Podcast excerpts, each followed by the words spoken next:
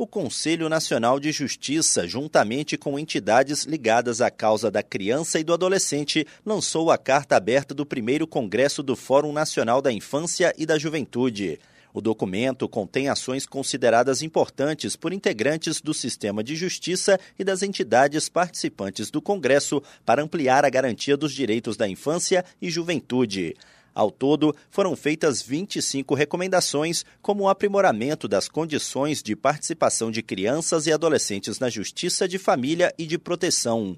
A íntegra da carta está disponível no site do CNJ, do Superior Tribunal de Justiça, Tiago Gomide.